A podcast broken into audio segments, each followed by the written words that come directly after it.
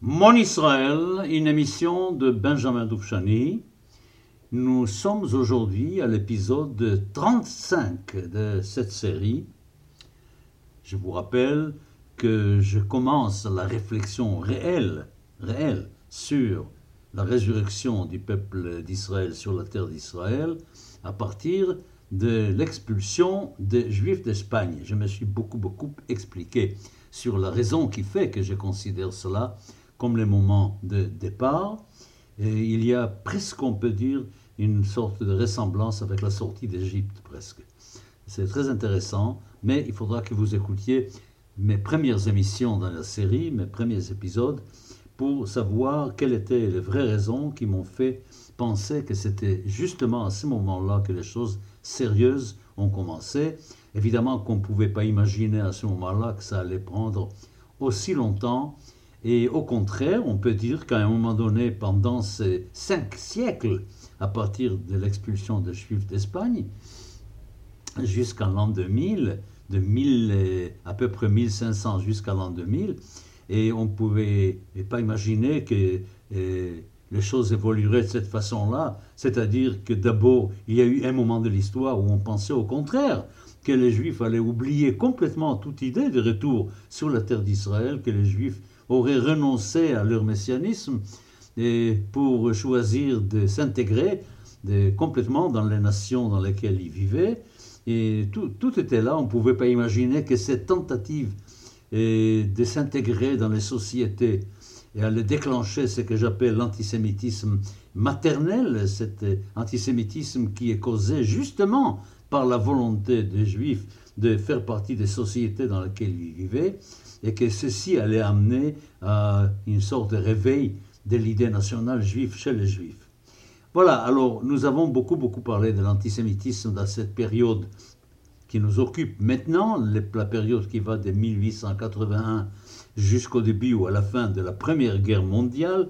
Nous avons déjà tout dit sur l'antisémitisme et je vous ai dit que je ne vais plus y revenir et j'ai même regretté d'être obligé à l'avenir de retourner vers l'antisémitisme dans les années 30 et 40, malheureusement, car ça fait partie de notre histoire et une partie extrêmement importante.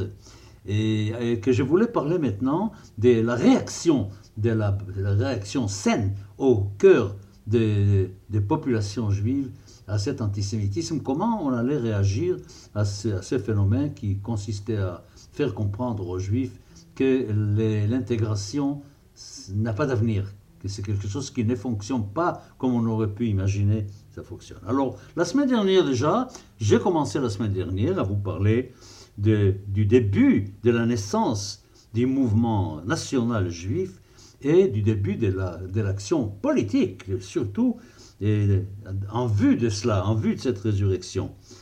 Mais n'oubliez pas, et ça je vous le rappelle et vous le rappellerai souvent, n'oubliez pas que l'émancipation et puis les désirs de faire partie de la société où ils vivaient étaient des éléments qui éloignaient les juifs de l'idée qu'ils faisaient partie d'une entité unique, qu'ils appartenaient ensemble à quelque chose qui était commun à tous.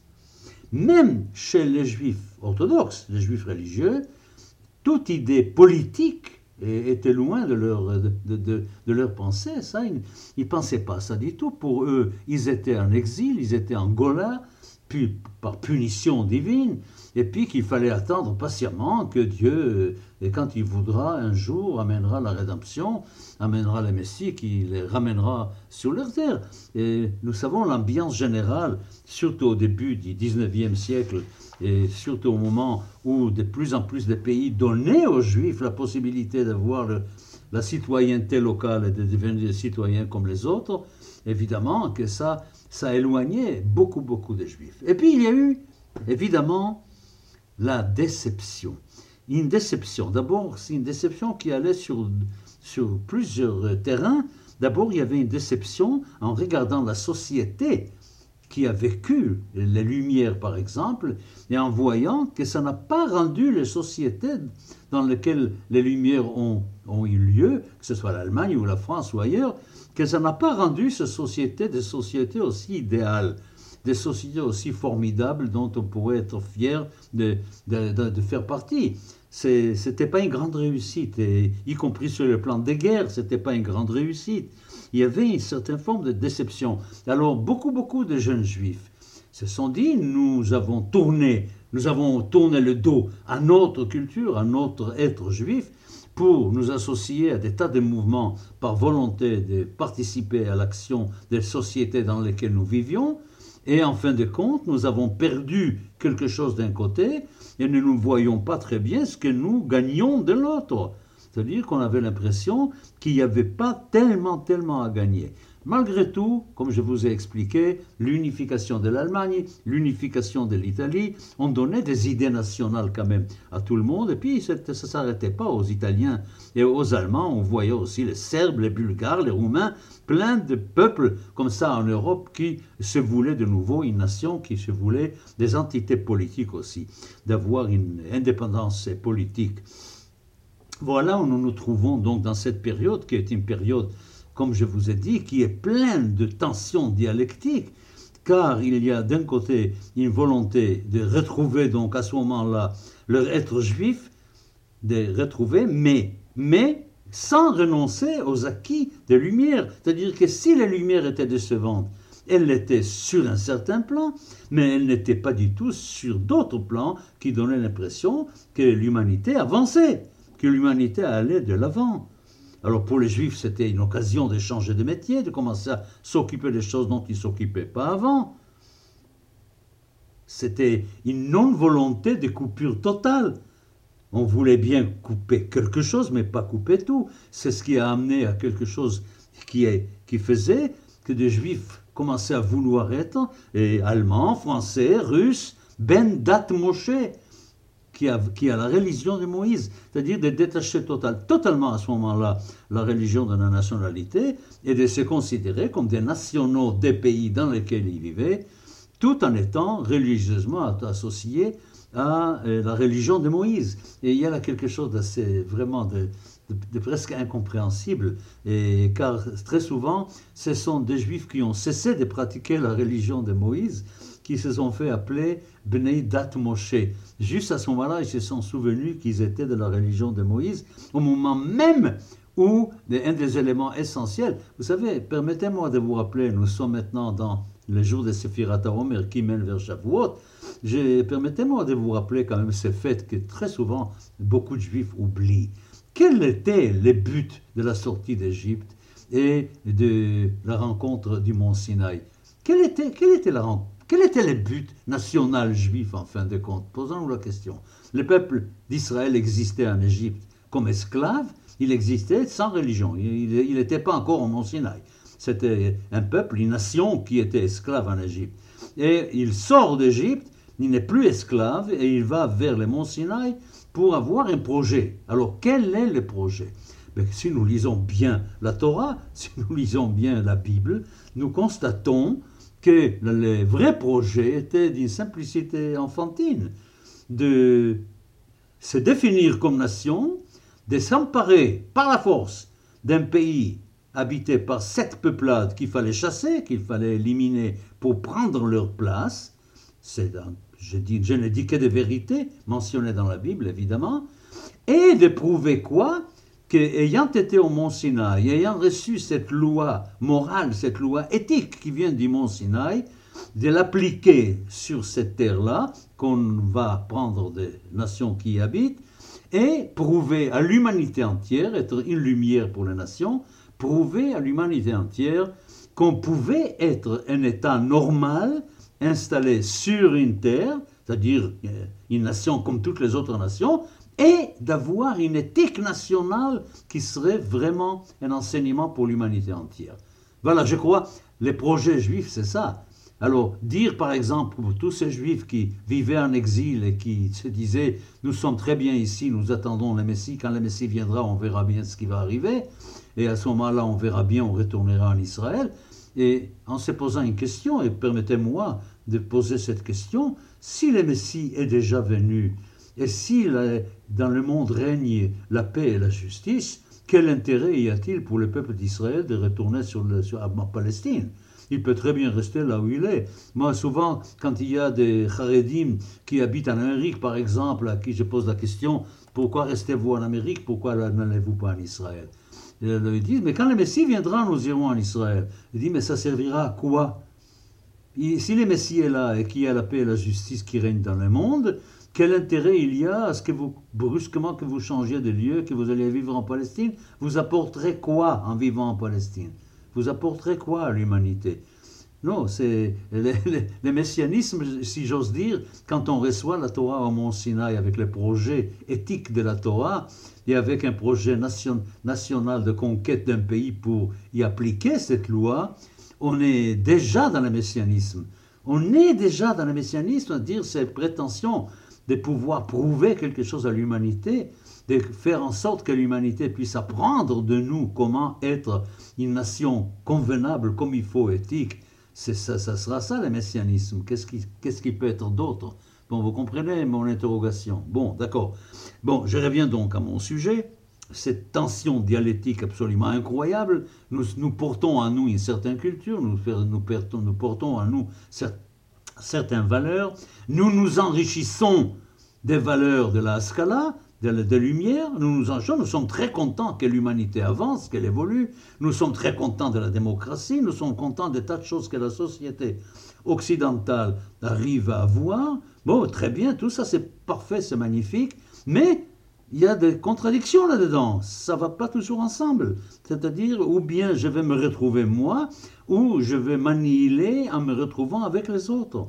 C'est pas, c'est pas très simple. Mais n'empêche que, comme je vous ai dit déjà, je crois très, très, très, d'une façon très ferme, que chaque juif porte dans son inconscient une sorte de fidélité extraordinaire. Je crois que j'ai dit la semaine dernière pour Yom Ha'asmaout que je pense qu'il était impensable qu'en si peu de temps, le nombre de juifs en Palestine passe de 600 000 à presque 7 millions, que ça n'aurait pas été possible s'il n'y avait pas, quelque part dans l'inconscient individuel de chaque juif et dans l'inconscient collectif de tous les juifs, ce désir ardent de se retrouver en nation sur la terre d'Israël pour probablement réaliser ces projets dont on ne parle pas beaucoup aujourd'hui, mais que certains osent mentionner de plus en plus, et peut-être ça va être une fois, si la paix est acquise, au Proche-Orient, si nous, si nous arrivons à vivre en paix avec nos voisins, ça sera le sujet par excellence qui va animer évidemment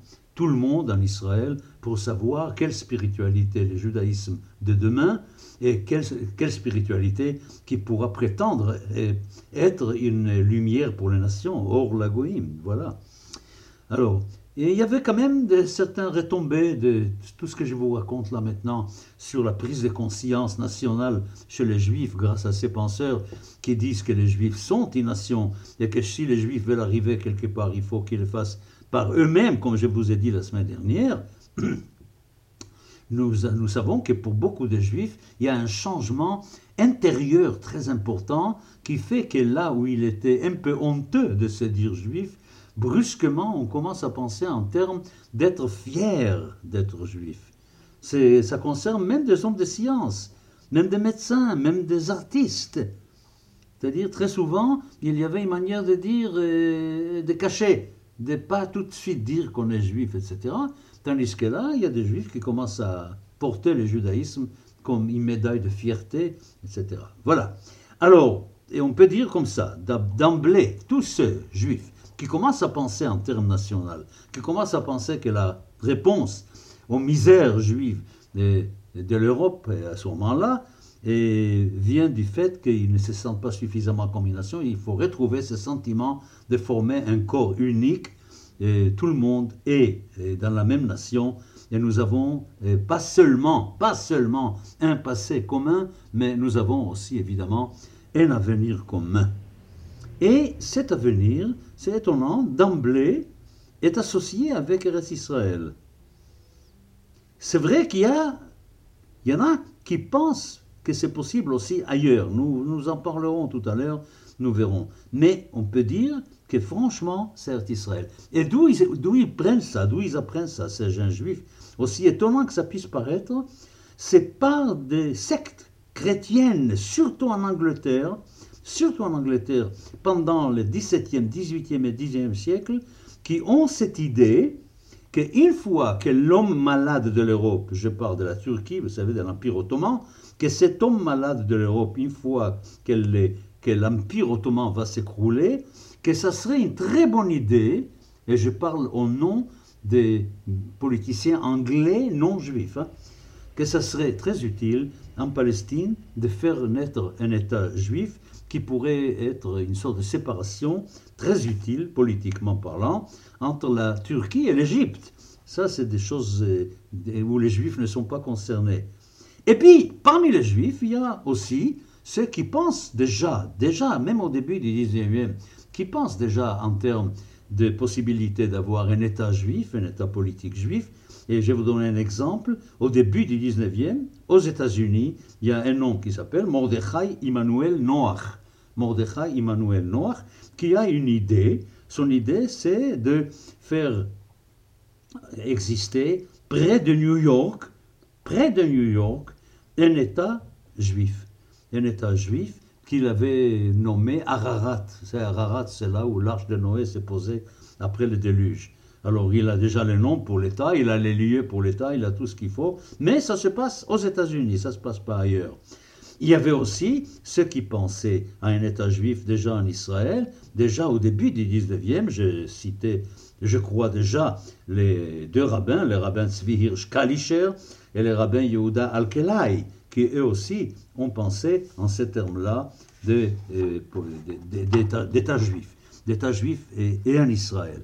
Alors là, nous sommes au début d'un mouvement assez extraordinaire si je monte jusqu'à 1862 par exemple, en 1862 arrive un livre écrit par un certain Moshe Hess qui s'appelle Rome et Jérusalem, Rome et Jérusalem, et il met sa foi dans l'aide de la France, la France qui avait aidé les Italiens pour la réunification de l'Italie, il fait confiance en la France pour aider les peuples juifs à créer justement cet État juif sur la terre d'Israël, qui serait une sorte d'exemple social et spirituel pour l'humanité. Vous connaissez certainement l'historien Heinrich Gretz, qui a écrit l'histoire, la grande histoire du peuple juif. Il suit ces idées-là de Hess, et, mais il faut dire la vérité, très très peu de gens suivent à ce moment-là ces idées-là. Un autre nom très important, Peretz Smolenskin, Peretz Smolenskin, qui est un écrivain aussi, et il a un journal qui s'appelle Hashachar, l'aube, et qui lui développe toute, euh, toute une idée sur les bases spirituelles de la nationalité juive. Je ne sais pas si vous avez compris ce que je dis. Je répète, sur les bases spirituelles de la nationalité juive. C'est-à-dire, qu'est-ce qu'il y a dans la nationalité juive qui porte déjà des éléments pas obligatoirement religieux. Hein, c'est pas obligatoirement religieux. Et alors, à Shachar, il paraît à Vienne, il y a un autre journal un peu dans ce sens-là qui s'appelle Amagid, qui, qui paraît en Prusse. Et tout ça est destiné à qui? Est destiné évidemment aux juifs intellectuels en Russie. À la fin des années 70, à l'année 70, arrive un autre nom que vous connaissez certainement très très bien, Eliezer Ben Yehuda. Eliezer Ben Yehuda, qui va être celui grâce à qui nous parlons hébreu, mais dans ce journal, dans le journal Ashacha, et il dit que sans un centre, il ne peut pas y avoir une nationalité développée, c'est absolument impossible, que l'esprit de la nation a besoin d'un centre, et que ce centre, dit Eliezer Ben Yehuda, ne peut être qu'en Palestine. Et nous voyons en 1880, à Bucarest, en Roumanie, nous avons la création d'une société pour l'établissement de juifs en, Palestine. Il y a aussi un autre plan qui est un plan de Laurence Oliphante. Vous savez, tout, ce nom que je vous dis, vous allez trouver des rues en Israël avec ce nom-là. Alors, Laurence Oliphante est pour euh, agrandir d'une façon notable l'installation de juifs en Palestine. Mais en réalité, tout ce que je vous ai dit là jusqu'à maintenant, tous les noms que je vous ai cités jusqu'à maintenant, Moshe Hess, Peres Smolensky, Elisabeth, Tout ça était des paroles théoriques. Ça a commencé à prendre vraiment un corps à partir de 1881, comme je vous avais déjà dit, avec les pogroms en Russie. Ce sont les pogroms en Russie qui vont enfin donner corps à toutes ces idées qui sont pour le moment des idées théoriques. Et cette chose qu'on appelle Hasufot Banegev, vous vous souvenez, je vous en ai parlé, Hasufot Banegev, les orages dans le sud, c'est-à-dire ce qui frappe le judaïsme, va créer d'abord une chose qui est très importante, les retours de beaucoup d'intellectuels juifs vers leur peuple des intellectuels juifs qui étaient pour une russification des juifs, et pour devenir de plus en plus russes et d'être de plus en plus fidèles à la Russie, nous voyons là quelque chose, un mouvement extraordinaire, un retour de ces intellectuels vers leur propre peuple. Et nous savons que, par exemple, en 1881, on a fait en Russie une, réception absolument extraordinaire à Peretz Smolensky, justement, qui devient notre écrivain national. Et alors, dans les années 81-82, beaucoup, beaucoup de sociétés nationales et commencent à naître. À naître. Il ne faut pas oublier que la jeunesse russe est très exaltée à ce moment-là. Il y a une grande exaltation. Il y a eu l'assassinat du tsar. Je ne vais pas rentrer dans tous ces détails historiques. Mais enfin, nous avons quand même eh, une sorte de, de caractère russe et très très poussé et qu'on prend tout ce qu'on prend, on le prend à cœur vraiment.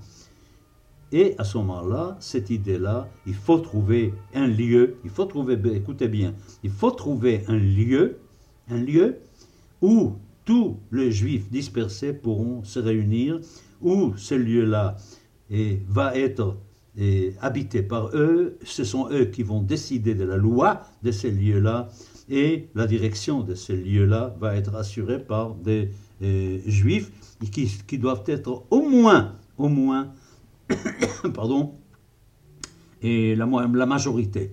Alors ça, c'est ce que je vous cite là, c'est une société qui s'appelle Kibbutz Nitre Israël, c'est-à-dire le rassemblement des dispersés d'Israël à Minsk, dans la capitale de la, Biélorussie, enfin on, appelle ça Belarus aujourd'hui. Maintenant, il y a une autre société qui s'appelle Bilou, on va dire quelques mots sur Bilou tout à l'heure, et quel est le but de cette société Bilou? C'est une résurrection politique, économique, nationale, spirituelle du peuple hébraïque en Eretz Israël. Voilà, ça, ça fait partie de la, de, de, la takana, c'est une takana de, Bilou. Alors qu'est-ce que c'est Bilou? Bilou, Bet Yod Lamed Vav. Bet Yod Lamed Vav, c'est tout simplement et, les initiales des Beit Yaakov Lechu Venelcha, Beit Yaakov Lechu Venelcha, c'est tiré d'un verset d'Isaïe, Isaïe chapitre 2, verset 5, et la maison de Jacob, allons, allons-y, allons-y, Bilou, allons-y.